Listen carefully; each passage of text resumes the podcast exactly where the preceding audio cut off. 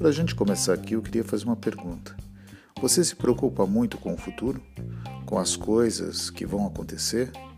Então, se nosso tema é ansiedade, aí está uma boa resposta.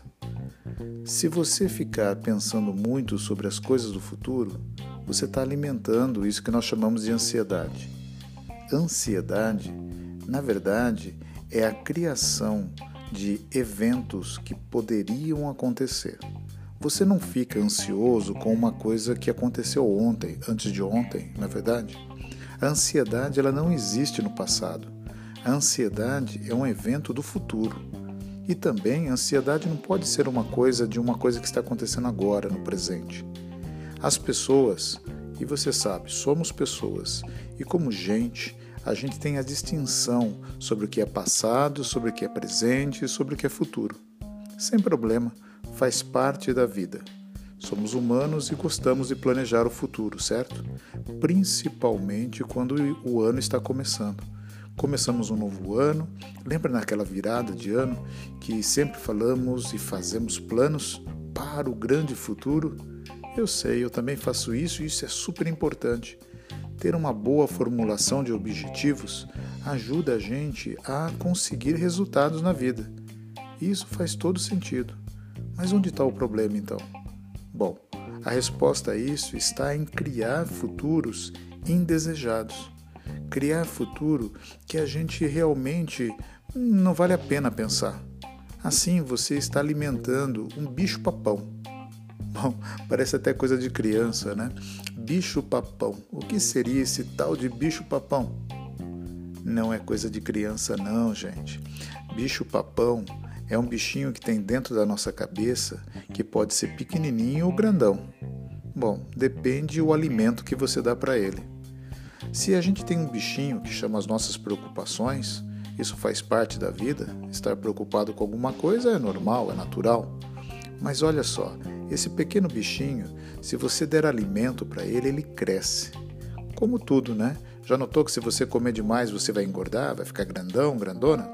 Então, com o nosso bicho-papão, lá dentro da nossa cabeça, é a mesma coisa.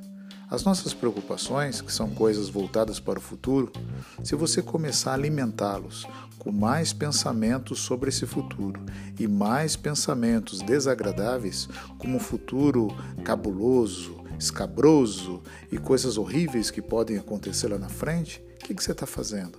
Você está dando alimento para esse bichinho. Ele vai crescer, vai ficar forte, grandão, e aí o bicho-papão fica gigante. Aí você pode chamar de ansiedade. Até aí sem problema, porque o bicho-papão, parando de dar alimento para ele, ele diminui, fica fraquinho e até pode desaparecer.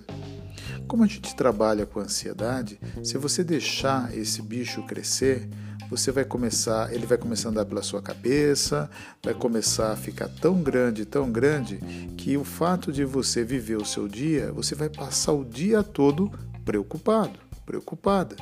O dia todo ansioso e ansiosa. Bom, e daí?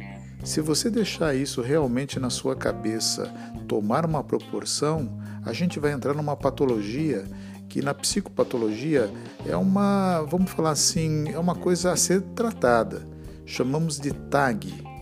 TAG significa transtorno de ansiedade generalizado. Por que isso? Porque a pessoa acorda e ela passa o dia todo preocupada com alguma coisa. O dia todo ansiosa e tudo é motivo para ansiedade. Tudo é motivo.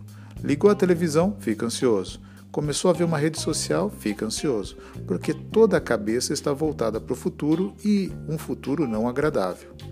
Então, gente, para falar aqui nesse podcast sobre ansiedade, nada melhor do que você tomar consciência sobre os seus pensamentos.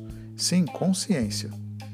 Lembra que falei no podcast passado sobre a importância de você se cuidar e o autocuidado vem da tomada de consciência? Então, para a gente vencer essa nossa ansiedade, que vem acontecendo cada vez mais, tome consciência de seus pensamentos.